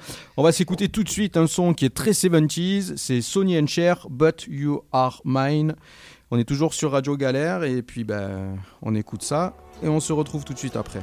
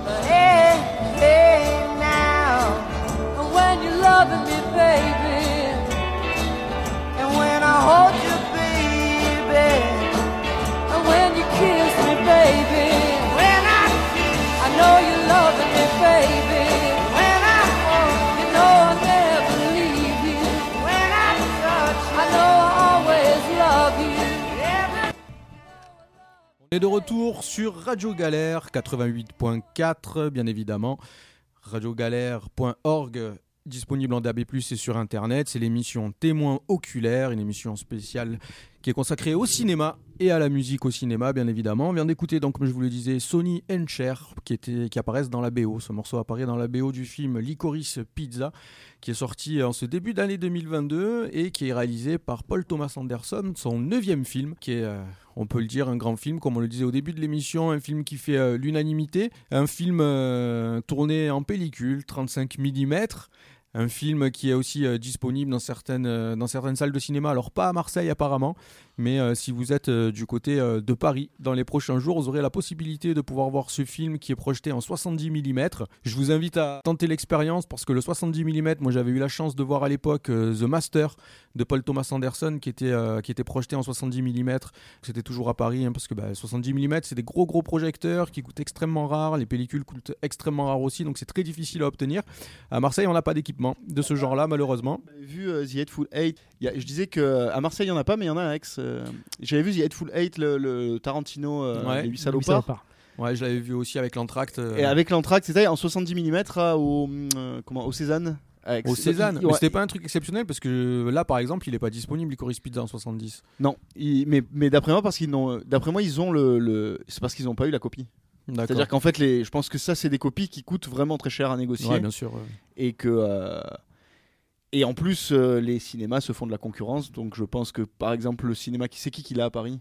À Paris, c'est euh, le Gaumont euh, Champs-Élysées. voilà mais je pense que le Gaumont Champs-Élysées a, dû- a euh, signer une, une, une exclusivité en disant on souhaite être les seuls en France on le prend mais on veut être les seuls en France Il n'y a pas d'excuse, je crois qu'il y a une autre 70. salle aussi qui le fait. Mais Ouais. euh, ouais. Mais je pense que ça se négocie comme ça parce euh, ils, avaient expliqué au Cézanne à l'époque qu'eux, ils avaient un projecteur 70, ils avaient l'écran parce qu'il faut changer l'écran pour faire du 70 mm, c'est des écrans différents aussi. Et mais bon, ça c'est les, guerres internes des salles. euh, C'est C'est le business de l'industrie du cinéma. Et- Exactement. Voilà. There is no business like, euh, show business. like show business. Donc Daniel, euh, Licorice Pizza, effectivement, tu étais en train de nous vendre euh, un petit truc juste avant qu'on écoute Alors, Cher. Je, je vais pas vous en. euh, je, je vais peut-être te laisser un peu plus en parler. Moi, j'ai été subjugué par ce film que j'ai vu cette semaine. Euh, j'ai attendu. Alors, les critiques euh, étaient dithyrambiques, mais euh, j'ai attendu d'avoir le, temps de le voir. Et euh, été hyper impressionné par un film qui, au final, on s'en rend compte à la fin, n'est qu'une sorte de comédie romantique euh, assez simple. Et qui pourtant vous emmène dans des émotions, vous prend la main dès la première seconde. Alors la virtuosité de, de la, de la caméra de, de, de Paul Thomas Anderson, on l'avait déjà vu dans Boogie Nights, on l'avait vu dans Magnolia, mais là j'ai l'impression que c'est vraiment son film somme, c'est-à-dire qu'il y a tout ce qu'il mettait dans, ses films, et ce décor de Los Angeles des années 70, qui est tellement magique qu'il est en train de devenir un décor imaginaire, c'est-à-dire un monde imaginaire dans lequel euh, c'est euh, sur ce décor que Tarantino avait fait Once Upon a Time in Hollywood, c'est dans ce décor qu'on avait vu Under the Silver Lake, qu'on voit les films de Shane Black, euh, The Nice Guy, Kiss Kiss Bang Bang. C'est une espèce de bulle, de bulle irréelle de, euh, de ce Los Angeles fin des années 60 et début des années 70. euh, qui est, qui est un moment hors du temps et en même temps désabusé parce qu'il y a des choses assez désabusées et dans ce film d'assez mélancolique en fait voilà c'est un film mélancolique qui en même temps raconte une superbe histoire d'amour entre deux adolescents et une histoire d'amour adolescente Une histoire d'amour adolescente et Licorice Pizza, c'est justement l'histoire d'un jeune homme qui est plutôt débrouillard et sûr de lui. C'est Gary, qui est interprété par Cooper euh, Hoffman, fils euh, du regretté Philippe Zemmour Hoffman, et qui va rencontrer donc euh, le jour de la traditionnelle photo de classe du lycée l'assistante du photographe, du lycée, bien évidemment. Cette jeune fille qui est interprétée par euh, Alana Haïm, jolie jeune femme égarée et bien plus âgée que lui, qu'il considère déjà, à ce moment précis, être la femme qu'il épousera plus tard. Alors, dans une atmosphère solaire et estivale de la Californie des années 70, comme le disait euh, Daniel, euh, le film se déroule à Los Angeles et aussi donc euh, le tournage a eu lieu à San Fernando Valley pour être précis. C'est une ville de province de Los Angeles où a grandi justement Paul Thomas Anderson et où vivent à l'heure actuelle encore de nombreux employés de l'industrie cinématographique hollywoodienne. C'est aussi une ville qui accueille énormément de tournages de cinéma et de séries en tout genre et ça depuis euh, de nombreuses années. Le récit, lui, euh, dans, cette, euh, dans ce décorum, nous plonge dans une délicieuse comédie romantique, une espèce de teen movie virtuose, un récit d'apprentissage joyeux et décomplexé qui est truffé pardon, de séquences barrées qui nous sortent pas un seul instant de l'insouciance adolescente de nos deux héros. Alors après, avoir vu Licorice Pizza, il sera difficile pour moi en tout cas euh, de douter des ambitions uniques de son réalisateur. Paul Thomas Anderson a toujours été un metteur en scène hors pair, un grand cinéaste. C'est avec une assurance et une conviction que je peux affirmer qu'il est l'un des derniers représentants contemporains d'un cinéma non standardisé et profondément hors norme. Il continue film après film à vouloir perturber le 7e art et à tracer son propre chemin, loin de l'exigence absolue imposée par un public gourmand de récits euh, tout faits et uniformisés, notamment sur les films dont on a pu parler tout à l'heure hein, avec euh, Matrix, on est à l'opposé ouais. avec Spider-Man, etc. Euh, dès les premières minutes dans le film, on entre dans une succession de plans séquences qui sont très fluides. Il y a de très longs travelling qui nous emmènent à la fois de l'intérieur et euh, qui nous emmènent de l'extérieur vers l'intérieur des bâtiments. C'est un espèce de trajet qui nous transporte dans un sillage assez euh, authentique, qui nous prouve une vitalité de créer quelque chose de très harmonieux sur euh, la mise en scène. L'action se déroule elle, au premier plan, mais aussi souvent au second, voire au troisième plan. C'est-à-dire que c'est des images avec des cadres qui sont très très très très complets, une mise en scène euh, Il y a oui il y a une peinture chorégraphiée. Voilà, les cadres sont hyper bien dessinés. Ce qu'il y a dans les- voilà, il y, a- il y a- il y a une chorégraphie sans faute, sans fausse note, ouais. Ouais, toujours. Et qui apporte un rythme, toujours aussi aux images, hein, par rapport au mouvement, etc. C'est tous ces éléments-là, quelque part, qui apparaissent à l'image, qui ont un rôle à jouer. Alors, l'ordinaire, justement, de la vie qui vient compléter ici, parfois ce que le texte ne dit pas dans le film. euh, on a notamment euh, sur, euh, sur le film Paul Thomas Anderson, qui avait, en tant que chef opérateur, il était en doublon aux côtés de Michael Bowman. Ils ont utilisé donc une caméra 35 mm de chez Panasonic qui est sortie, elle, euh, c'est une caméra qui était sortie au début des années 2000, donc euh, 35 mm pellicule, bien évidemment. Pour euh, les connaisseurs et les fous de l'image, c'est la Millennium XL2, t'inquiète. J'en ai une à la maison. hein, Voilà, hein, c'est c'est une caméra assez glucose, je crois. Euh, et qui était donc couplée, et c'est là où ça devient vraiment intéressant par rapport à l'image et le côté solaire aussi de ce film, c'est qu'elle a été couplée avec des optiques très anciennes qui étaient fabriquées par les frères Pathé à l'époque. Donc autant vous dire que c'est des, objectifs qui doivent avoir à peu près entre 70 et 80 ans. Quoi. Euh, qui, s'adaptait toujours sur des caméras. Bien sûr, bah oui, aujourd'hui ils peuvent, euh, ils peuvent adapter bah ce oui. qu'ils veulent en termes, en termes d'optique. Et c'est ce qui donne justement ce, ce grain, ce flou qu'on a euh, autour, euh, autour des personnages, une espèce de, de couleur très dorée, euh, des couleurs assez saturées, euh, une lumière très vive, très douce. Euh, c'est beaucoup en tout cas travaillé justement par rapport, à, par rapport à- au travail sur la photographie. C'est aussi ce qui permet de plonger le spectateur dans une espèce d'atmosphère imaginaire et, et attachante. La conception visuelle du film est évidemment prodigieuse. C'est aussi euh, le résultat de toute une direction artistique qui est menée par euh, Samantha Engelländer. Euh, je ne sais pas si je prononce bien, désolé Samantha si, si tu nous écoutes. C'est une tâche remarquablement bien exécutée sur le film, que ce soit à la fois sur les costumes, sur les décors. Euh, par exemple, sur les décors, on a euh, au moment où justement c'est euh, euh, la crise, euh, la crise pétrolière des années 70. Il y a des enfilades de voitures vintage comme ça, euh, avec des gens. Donc, ce sont tous des figurants, mais il y a des gens qui sont dans les voitures, qui ont, qui fument des clopes avec le bras à l'extérieur de la portière. Euh, Il y a des gens qui se disputent. Enfin, il y a toute une vie. C'est un film qui est extrêmement vivant tout, tout du long. Euh, Il y a euh, ces coupes de cheveux aussi qui Ça sont en- en caractéristiques. ça me faisait penser, je sais pas si vous voyez ce film, Le Grand Embouteillage Oui. de Comencini, un film de cinéma ah non, italien comme ça. je connais très bien, mais ouais. Non. Et euh, où c'est un film où les gens sont, enfer- sont tout le film dans un embouteillage tellement géant que la, pression monte et tout le monde devient fou. Mais voilà, il y avait quelque chose de ça. C'est un peu le début de Chute Libre. Oui. D'accord, sans euh, bien évidemment, euh, comment il s'appelle euh, Bon, bref, euh, oublié son nom, mais c'est pas grave. Euh, le film est aussi, euh, est aussi intéressant parce que les personnages, si vous voulez, ils sont pas, ils sont pas maquillés. Ce sont des gens qui au casting, ne sont pas des gens qui sont beaux. Et d'ailleurs, les gens qui sont beaux dans le film paraissent assez ridicules en fait. À un moment, donc on a Sean Penn qui est cet acteur, euh, bon, qui réinterprète un personnage. On y reviendra plus tard. Euh, je crois que c'est euh, William Holden. Ouais. Le personnage qu'il interprète et qui, qui- voilà, enfin c'est ce vieil homme, acteur américain, sûr de lui, beau gosse à gogo, etc. Ouais. Et c'est vrai que tous les personnages que l'on suit, Bah, Il y a au- au Bradley à Cooper, le, le vrai beau gosse, c'est le Bradley, Bradley Cooper. Aussi qui, scène, euh, Mais il y a ces séquences comme ça, il y a des séquences un peu absurdes qui sortent de, de, de l'histoire du film et qui en fait sont des vrais moteurs de, du fil conducteur du film qui est que Gary aime Alana et Ouais. que Alana est amoureuse de lui. C'est-à-dire que ce qui est très fort, c'est que dès leur premier rendez-vous, par des cadrages, par des plans sur ses yeux, on voit qu'elle est amoureuse de lui. Mais ils peuvent pas être ensemble parce que euh, parce que c'est une comédie romantique et que toutes les péripéties viennent de là. Et tout ça est entrecoupé de scènes absurdes et de personnages complètement loufoques qui d'un coup débarquent dans leur vie et disparaissent de leur vie. Et, et, euh, donc oui, on a Bradley Cooper, on a euh, Sean Penn, on a on a Benny Safdie, euh, Ouais. le réalisateur. Voilà, et, Ah, Tom Watts aussi. et oui, oui, Tom Waits. Voilà. Et à chaque fois, ces scènes qui, qui ont l'air inutiles, euh, ré- euh, en fait, font avancer le sujet principal du film, qui est l'histoire d'amour. Elles sont déclencheurs de choses dans cette histoire d'amour. Mais le film ne parle que. Mais je pense que Paul Thomas Anderson. Bon, je vais continuer là-dessus, mais on pourra après faire un, un petit, un petit échange aussi sur, Ouais. euh, sur le film.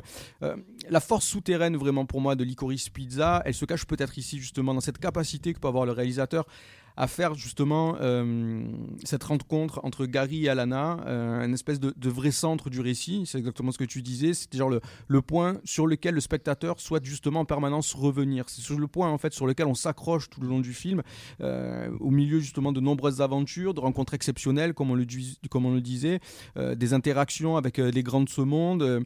Il y a quelque chose qui est de l'ordre de l'épique, du ridicule, avec cette scène justement de la cascade à moto, où en fait il est dans la séduction totale avec cette gamine, et puis à un moment donné, fait, l'ego, euh, le ça, côté star qui prend le dessus, Et en oui, fait, il avant tout. Il redevient la star. Ouais, voilà, qui est obligé de- d'avoir sa, sa petite cour autour de lui. C'est ça qui est fort, c'est que tout le film, de toute façon, il y a quelque chose de ridicule et en même temps d'épique et de ridicule qui plane comme ça sur le film. Les personnages, euh, Gary est un personnage plutôt ridicule quand même aussi, euh, même physiquement, corporellement. Enfin, il a 15 ans. Vestimentairement aussi. exactement, c'est-à-dire qu'il a 15 ans, mais en même temps, il s'habille avec des costards cravates mal, mal taillés. Et, donc tout ça fait que on est un peu sidéré et fasciné par en même temps des, émotions très fortes et en même temps quelque chose de ridicule et de, de- de- d'absurde comme ça qui plane sur, toute cette histoire. Et il y a aussi cette séquence qui est, euh, qui est fabuleuse dans le film et qui aussi, à un moment, est très utile parce qu'elle caractérise euh, quelque part l'amour que peut avoir justement Alana. Et c'est peut-être sur cette séquence-là qu'on se rend compte que elle, elle tient vraiment à eux parce qu'il y a ce passage. Bon, on va, on va pas trop non plus en dévoiler parce qu'il faut quand même vous donner envie d'aller voir ce film. Ah oui, c'est j'espère que vous serez nombreux C'est à le aller but le de voir. cette émission, c'est ça. Mais, Allez voir ce euh, film. N'attendez, allez-y maintenant. Je pense qu'il y a encore des séances là. À elle l'Artplex. s'interroge là dans, dans 10 minutes. Ouais, à l'Airplex, aux variétés, enfin, elle est euh, au cinéma euh, où vous voulez, il est disponible à peu près partout, je crois celui-là vu son succès. Mais il y a cette scène justement où elle parle avec son ami, où elle est en train de lui dire mais qu'est-ce que je fais avec des mecs de 15 ans en fait, je comprends pas pourquoi je traîne avec des mecs de 15 ans.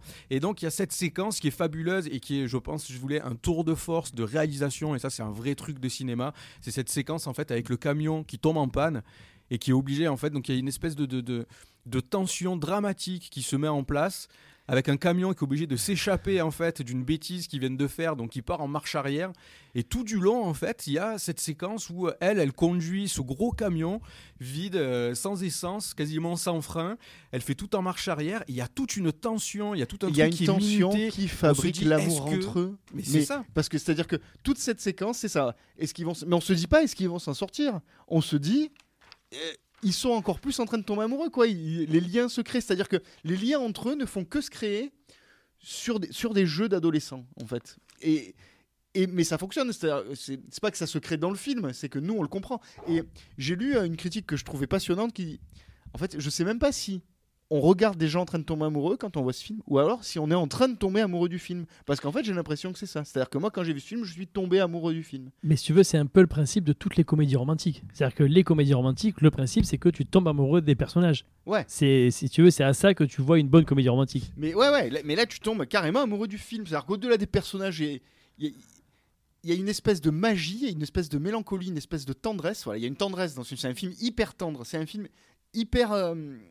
positif et tendre que que fait tu éprouves un sentiment amoureux voilà. Peut-être qu'il est pas il est pas focalisé sur quelque chose mais tu vis un sentiment amoureux en regardant ce film quoi Et puis c'est- c'est vrai, c'est exactement ça. C'est-à-dire qu'il y a vraiment un truc de, de, de, de l'ordre en fait de la séduction. Enfin, tu tombes amoureux de Los Angeles, tu tombes amoureux de l'univers du oui. film. Tu aimerais avoir le ticket d'or de Last Action Hero pour pouvoir Ah, rentrer mais dans grave. ce film-là avec eux et vivre vivre cette vie-là quoi qu'ils ont qu'ils ont aux États-Unis. Mais ce qui est aussi intéressant, je trouve, c'est que euh, n'y a pas de moment pendant le film où tu te dis genre bah, allez ça va, c'est bon, c'est là qui va l'embrasser quoi.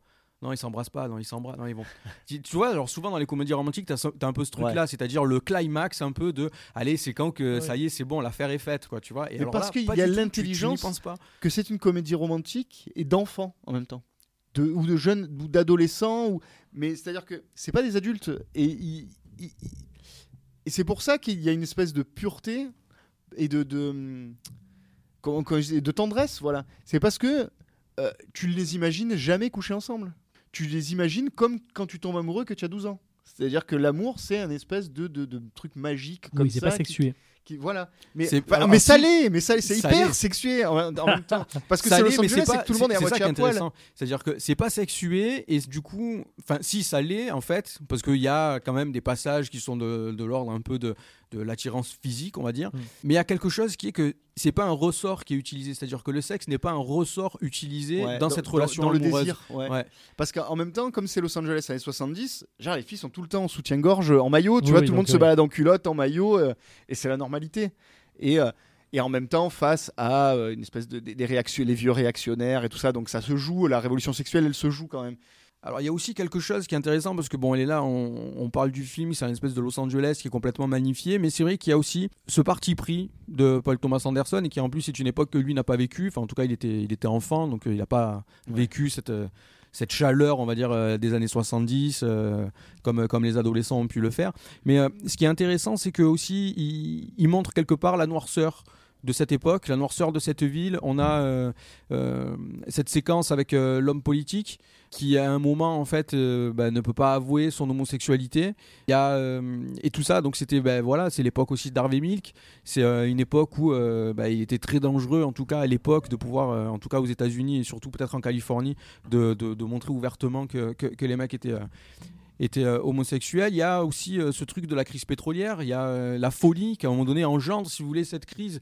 Bah, Avec, il faut euh, imaginer ce que ça veut dire ne pas avoir d'essence à Los Angeles, la ville où tout le monde se déplace Ouais, en voiture, immense et tout. Donc on comprend que c'est la...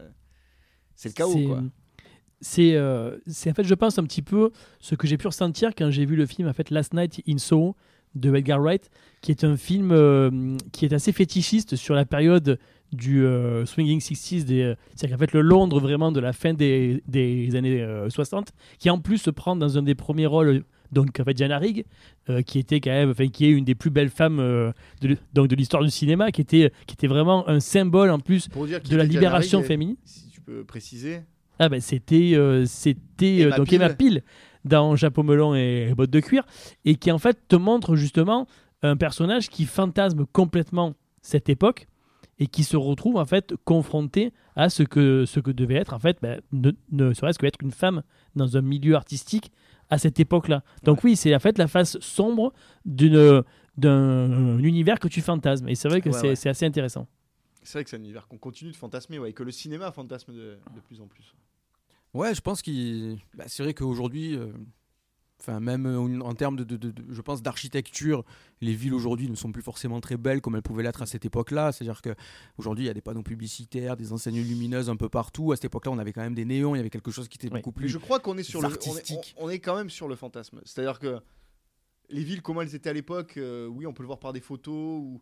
mais euh, il y a un côté euh, époque bénie, âge d'or, et qu'on réécrit maintenant en Oui. se disant c'était l'âge d'or. Mais euh, je pense qu'à cette époque-là, les gens pensaient que l'âge d'or c'était dans les années 50, euh, tu vois, avec Humphrey Bogart et compagnie. Quoi. les gens bossaient, il y avait de, de- des inégalités, euh, il y avait, euh, il y avait des droits sociaux Ouais. encore à conquérir. Donc C'était oui, Et c'était une époque compliquée. un truc tout con, mais c'est ce qu'on voit dans d'autres films, c'est qu'en fait la fin des années 60 et le début des années 70 euh, à Los Angeles, C'est la fin du rêve. C'est quand même l'arrivée de l'héroïne euh, et de la cocaïne. Et c'est, c'est-à-dire que euh, le- euh, la Californie, c'est un peu 64-65, le début du, euh, du flower power et tout ça. Et puis en fait, très vite, euh, ça devient les, les... bah, c'est ce qu'on voit dans Once Upon a Time. Oui. Once Upon a Time, il Ouais. est très fort C'est la fin fantasmée en fait. En gros, Voilà. c'est en fait le c'est- film part du postulat de et si c'est- cette, époque en fait, Avait continué. voilà. et, et si Charles Manson n'était pas arrivé, ouais.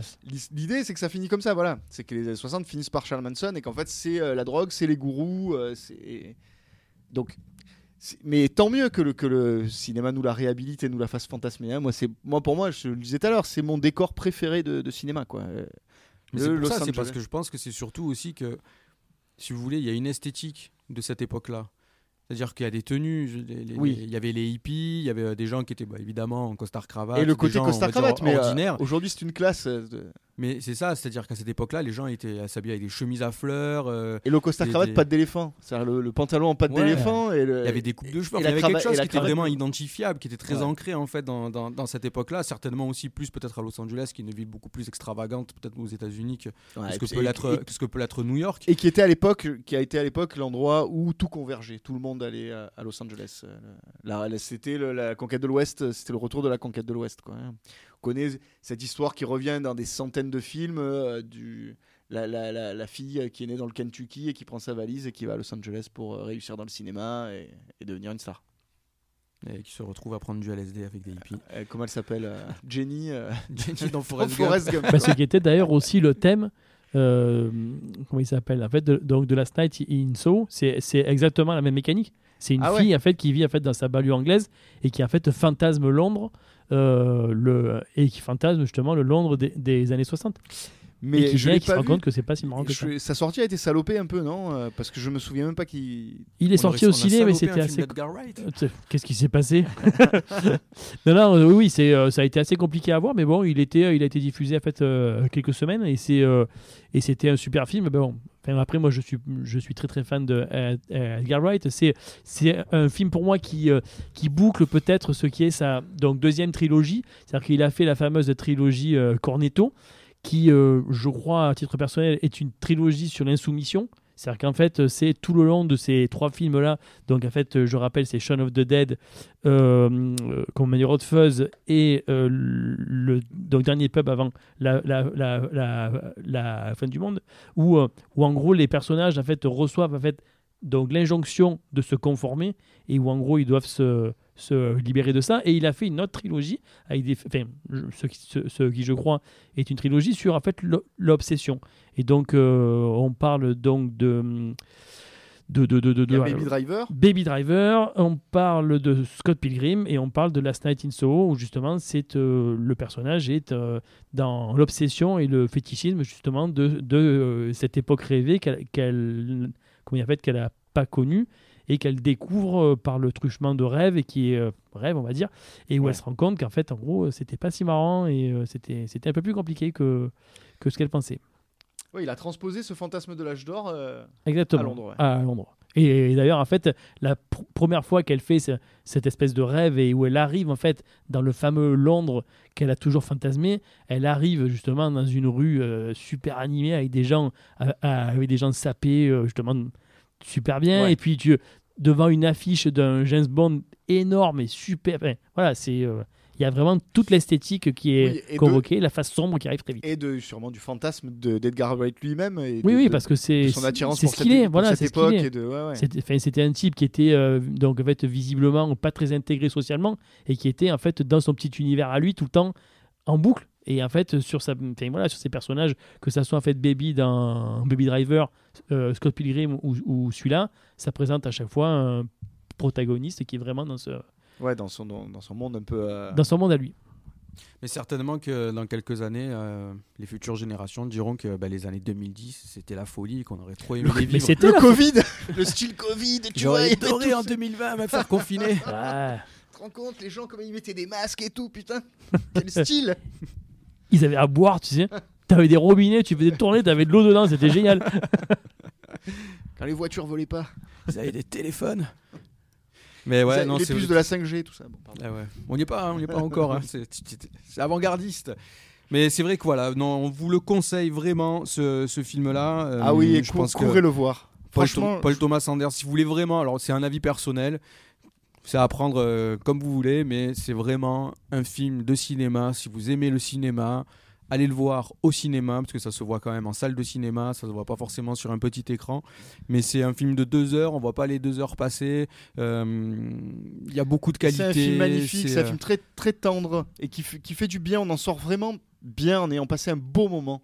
ouais. Et c'était un peu ce qu'on on avait un peu dit ça sur West Side Story à la dernière émission, mais là c'est encore plus. Franchement, euh, là, j- j'avais quelques réserves sur West Side Story, des toutes petites réserves parce que c'est un, très très grand film, mais là vraiment aucune réserve. C'est euh, un, film magnifique. Ouais. Vraiment. Ne vous, on, pri- a ne vous adoré. privez pas. on a adoré. On fait quoi? On écoute un morceau de musique ou on part direct sur Spider-Man?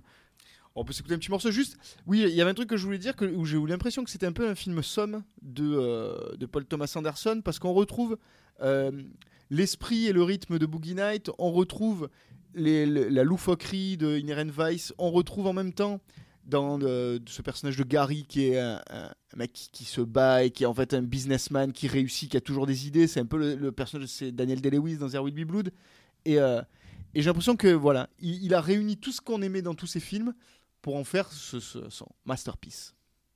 C'est vraiment, c'est vraiment un super film. Mais bon, moi, je suis, enfin, je l'ai dit au début de ma chronique, hein, mais je suis un très très grand fan de, de Paul Thomas Anderson. Et j'ai vu aussi euh, euh, une interview de, et ça c'est assez intéressant parce que dans les dans les critiques ou les analyses que j'ai pu voir sur le film, et certainement aussi dans, dans son dossier de presse sur euh, Licorice Pizza, ils font euh, toujours un parallèle avec Once Upon a Time de Tarantino, parce que bon, ça se passe à Los Angeles, à, à peu près la même époque, etc.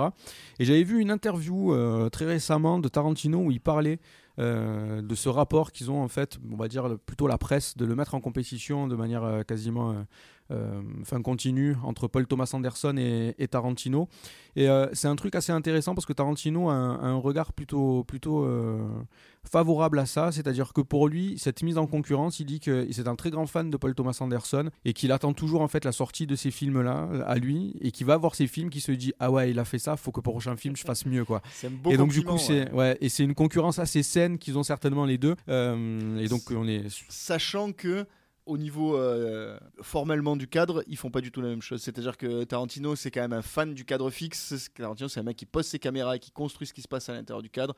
Alors que Paul Thomas Anderson, il y a beaucoup de travelling, il y a beaucoup la caméra, elle, bouge beaucoup quoi. On est beaucoup dans, dans, la, dans une espèce de grâce comme ça de, du mouvement de caméra. Donc au niveau du cadre, ils font pas la même, ils font pas la même chose.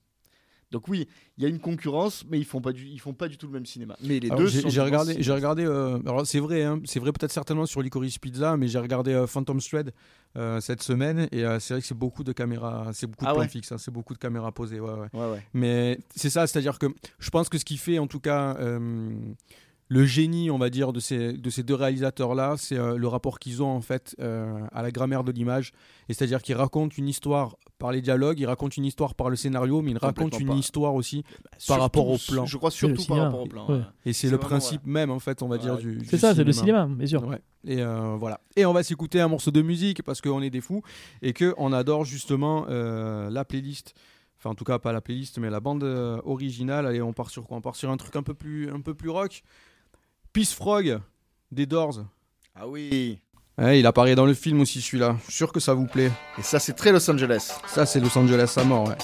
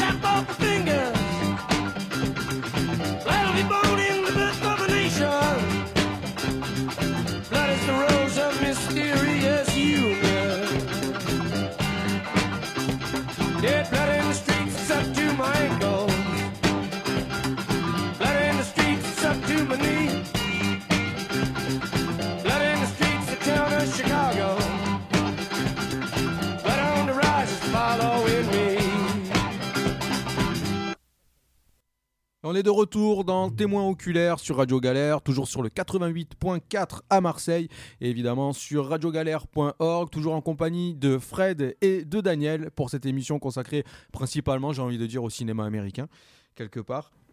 Alors là, qu'est-ce qu'on va faire? On va parler, je crois, de un film américain qui était Un petit très, film. très, très attendu, qui euh, reprend un peu euh, tout euh, ce que la saga a pu reprendre, une espèce de nouveauté aussi, avec Alors, il s'agit donc du le donc dernier film Marvel, euh, qui est une coproduction en fait Marvel et Sony, qui est donc le donc dernier Spider-Man, euh, Spider-Man, euh, No Way Home. Alors, euh, Qui a eu un énorme succès critique, hein, faut dire. quand même. alors oui, alors C'était le très grand. je tiens à dire quand même que euh, c'est quand même en, en termes de qualité, euh, on a parlé donc de, de P.T. Anderson, on va un peu descendre. on va se détendre et on va un petit peu descendre.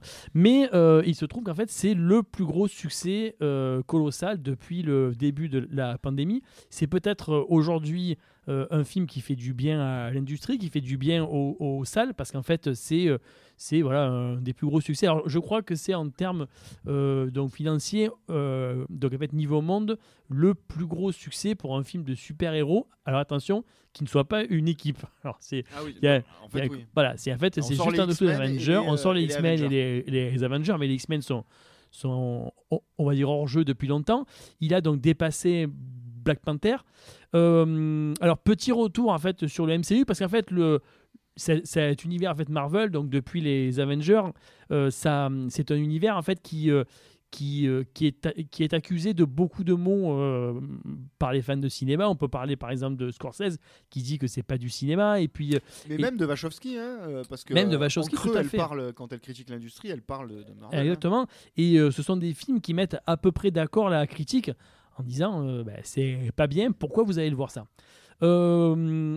Je suis un peu plus mitigé, on va dire. Je suis pas un, un ardent défenseur des films en soi, c'est-à-dire que je suis d'accord que on a rarement affaire à de très grands films. Après, je considère pas ça à, titre perso. Je voudrais un petit peu défendre le, système. On va dire, c'est que pour moi, je considère pas ça vraiment comme du, cinéma. Je suis d'accord pour le coup avec euh, Scorsese, mais c'est pas pour ça que c'est mal. En fait, euh, on peut on peut adorer se faire des, des grands restos et puis euh, la, la bonne cuisine de temps en temps, un petit McDo. C'est sympa, ça passe bien en fait. Et, euh, et pour moi, je trouve que ce sont des, des objets qui sont, on va dire, à la frontière entre le ciné et la série télé. C'est-à-dire qu'ils sont en train d'inventer quelque part une forme de nouveau langage en piochant un petit peu euh, là où euh, là où ils peuvent, là où ils veulent en fait, voilà entre en- entre comics, séries télé, ciné. Euh, le sur le multivers en fait. hein. Alors, le Spider-Man sera sur le. Enfin, euh, comment dire, il est sur le multivers.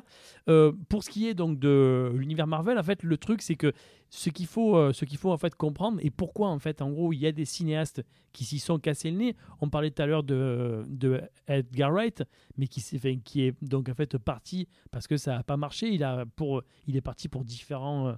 Euh, Parce artistique. pa- Parti de quoi Parce qu'il aurait dû réaliser. un- Il aurait dû réaliser Ant-Man en fait et il était sur Ant-Man depuis euh, depuis 10 ans et en fait entre temps en fait il était avant le premier le- comment dire, avant qui, qui lance les Avengers en fait et en gros ben, quand il y a eu les, les Avengers il fallait que son film soit raccord comment dire, avec le reste de la saga et ça pour lui euh, c'est un artiste complet il ne pouvait pas euh, euh, accepter ça en fait le truc c'est que la grosse contrainte de ce nouveau format comme je vous dis qui n'est pour moi ni de la série ni du cinéma qui est au- au- au- autre chose. Il y a deux principales euh, contraintes.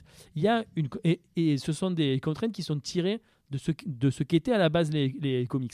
C'est-à-dire qu'en fait, il y a une contrainte d'uniformité. C'est-à-dire que quand on lit un comics, il faut qu'on imagine à tout moment que le, comics en fait d'à côté se passe dans le même univers. C'est-à-dire que quand tu lis un, un Spider-Man, il faut s'imaginer qu'à tout moment, en fait, Thor peut arriver et qu'il est dans le même univers.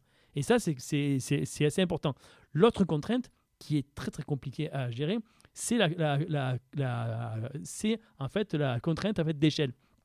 En gros, il faut s'imaginer que dans le même univers, tu peux avoir en fait Daredevil qui est en train de tabasser un dealer dans une petite rue de Hell's Kitchen.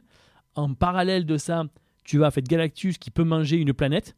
Et en parallèle de ça, tu as les éternels qui vont sauver le multivers. C'est-à-dire, en fait, tu as des, espèces de différences d'échelle, mais il faut que, en toi, en tant que spectateur ou que lecteur, tu prennes chaque histoire avec le même sérieux et que tu sois aussi intéressé et que tu et, te dises pas non mais ça vraiment ça n'a aucun intérêt donc en gros ces, ces contraintes ça a été repris en fait par le par en gros le, le comment en fait le donc en fait l'échelon de cinéma de Marvel et ils ont mis en place un cahier des charges et le responsable de ça c'est euh, on va dire le showrunner en fait vraiment du de cet univers qui s'appelle euh, Kevin Feige quand tu pars de ce principe de cahier des charges, ça peut être accepté par des cinéastes. Et en fait, tu as des cinéastes, comment dire, intéressants qui ont réussi à s'y plier et à faire des films, alors qui sont, euh, voilà, c'est, c'est en fait c'est rarement leur euh, meilleur film, mais il y, a- il y a quand même des gens comme euh, Taika Waititi, Shane Black, euh, Joe Johnston et là récemment James Gunn. James Gunn, Moi, James Gunn. James Gunn, c'est- peut-être ses meilleurs films. hein, parce Tout à va fait, pas tout à fait. sur les, les traumas sont sympathiques, mais euh, les, les- les Gardiens de la Galaxie, ça fonctionne. C'est Et sa, c'est carte- c'est sa carte de visite, quoi. Voilà. Et c'est complètement dans le cadre Marvel. C'est-à-dire qu'en fait, il, il a pris l'image un peu du mec qui était, qui était un peu, euh, on, on va dire, à rebours, mais non, non, il a complètement respecté le cahier des charges. Et en fait, maintenant que la formule elle est éprouvée, elle peut se reproduire en fait presque à l'infini, que ce soit au ciné euh, ou à la télé en, en- en série. Et en fait, les critiques ne comprennent pas pourquoi ces objets qui sont rarement de très bons films font au- autant de monde. Plein de, plein de critiques se disent non mais euh, de toute façon les gens vont se fatiguer. Et en fait, euh, les gens ne se fatiguent pas, ils là, continuent le à les voir. c'est combien? On est à combien? 23 24 Alors on est à 23-24 films et maintenant en plus tu as des séries. Euh, tu as des séries et puis qui... Sur Disney+, qui- oui. ouais, et, et, et- et en fait qui, qui fonctionnent. Euh, et donc là arrive ce, ce film en fait Spider-Man No Way Home euh, qui est la suite directe du, euh, du film précédent au terme duquel donc l'identité secrète de, de Spider-Man avait été donc révélée. Euh, c'est un film qui ouvre grand les portes du multivers, puisqu'en fait, euh, alors je pense que le film est sorti depuis un petit moment, on peut peut-être divulgacher, Spoilons, euh, spoilons. spoilons, spoilons. Euh, donc il ouvre grand les portes du, euh, donc, en fait, du multivers et euh, il fait venir. Qu'est-ce que le multivers Qu'est-ce que le multivers? Le multivers, c'est qu'en gros, euh, ce sont les univers parallèles. Et en fait, ce film-là part du principe que les autres Spider-Man que vous avez vus dans les autres films, ben, euh, Ils sont, existent tous. en ils fait, existent euh, tous et en fait les portes sont, sont, sont ouvertes et donc on voit arriver euh, les deux anciens, enfin les deux acteurs qui ont joué dans les films de Sam Raimi et de Mark Webb, c'est-à-dire Andrew Garfield et, et donc Tobey Ma- Maguire qui, qui viennent en fait débarquer et donc en fait donner un coup de main à, à- à Spider-Man.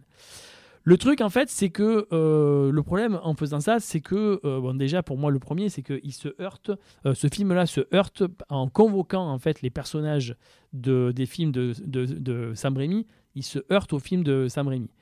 Et, et en fait c'était on va dire ce sont des films qui qui maintenant ont 20 ans mais, euh, mais qui, étaient, euh, qui étaient pour moi des espèces de modèles. En fait, quand on les remet dans le contexte, les Spider-Man de Sam Raimi, c'était des films qui avaient montré à l'époque des choses qu'on n'avait jamais vues. C'est-à-dire que ça utilisait des techniques qui n'avaient encore jamais été trop trop utilisées avant, si ce n'est par Guillermo donc del Toro sur Blade 2, donc les techniques par exemple de doublure numérique, pour vous montrer des choses qu'on n'avait encore jamais vues et les montrer tout en étant des espèces de gros blockbusters avec beaucoup de moyens, mais qui étaient en même temps des films très très personnels. C'est-à-dire qu'il faut se rappeler par exemple dans Spider-Man 2 du réveil de Dr Octopus, qui est un vrai film d'horreur. C'est une petite scène avec, c'est un vrai film d'horreur, on va dire, que avec des scènes qui sont tirées en fait des Dead, ça, ça fonctionne à fond. Et ce sont des, des films à l'époque qui pour moi reprenaient un petit peu la tagline. Euh, je sais pas si vous vous rappelez de cette euh, tagline du Superman de 77 de, donc de Richard Donner. En fait, sur l'affiche, il y avait marqué Superman, vous allez croire qu'un homme peut voler.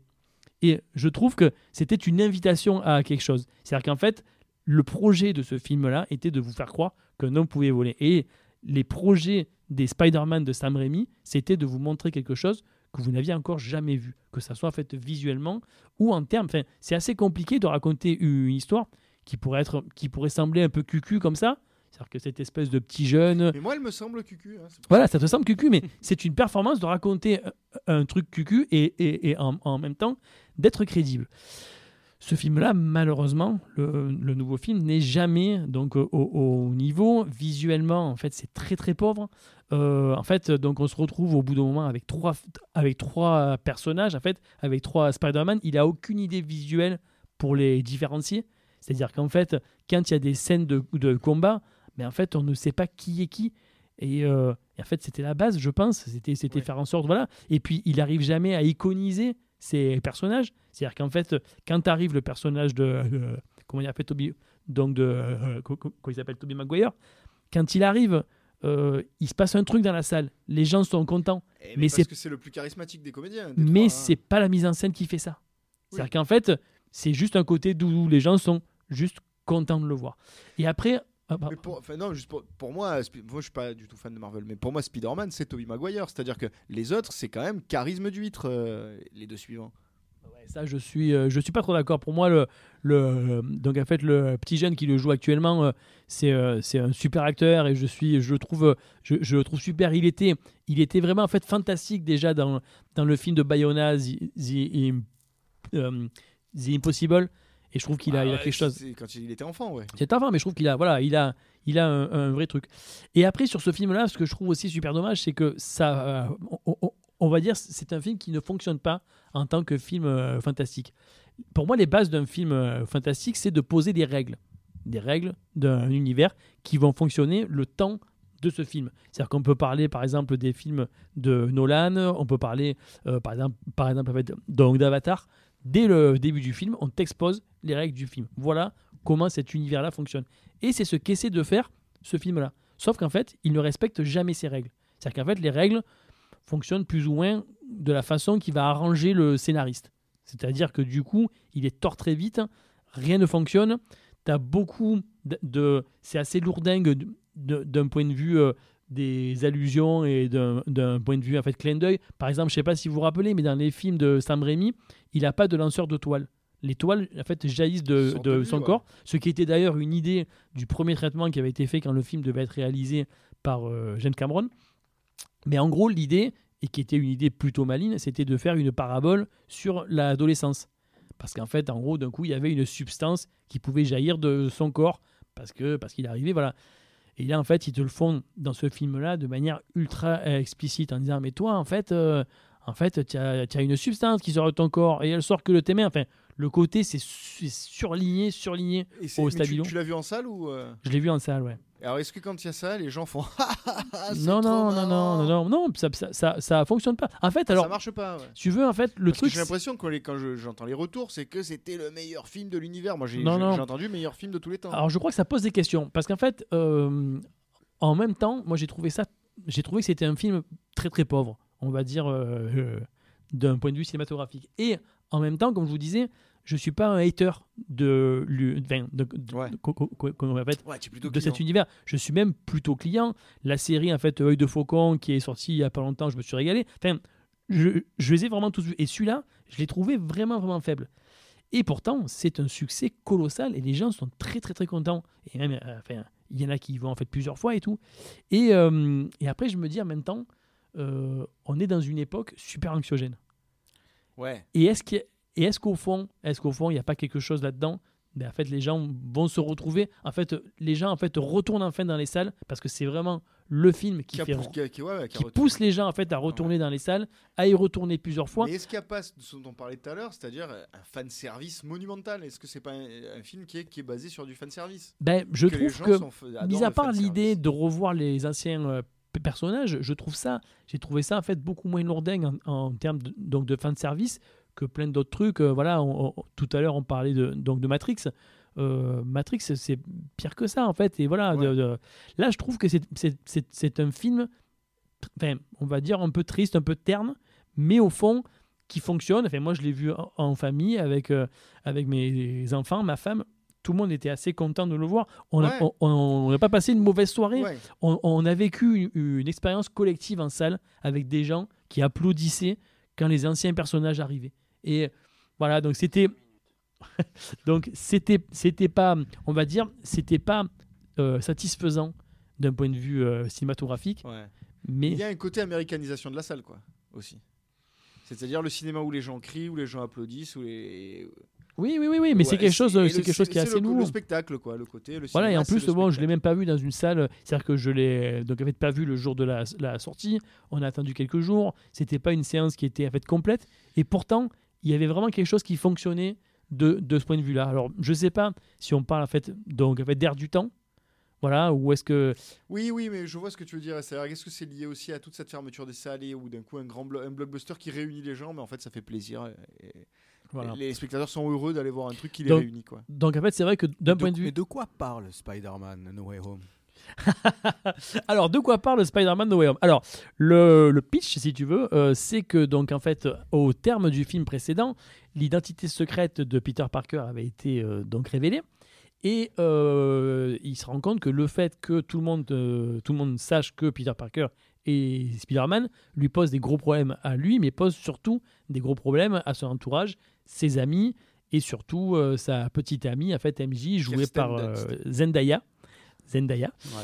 Et, euh, et en fait, il se rend compte qu'il n'arrive plus à sortir de cette situation et il va voir le donc Doctor Strange.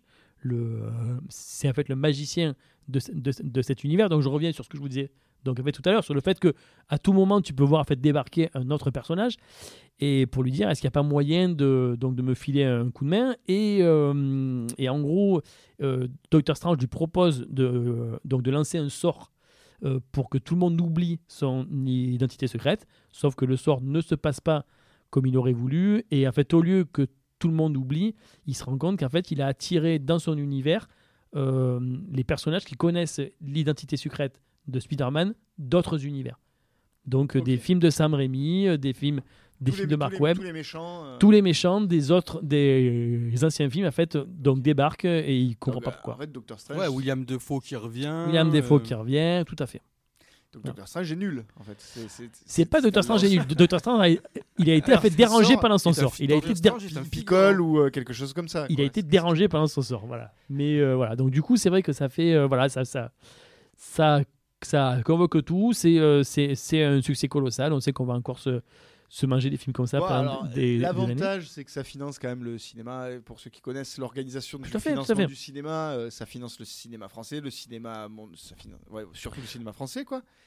Le- Oui. son, son succès. Mais euh, Le film aurait été mieux. Il aurait pas fait plus d'argent.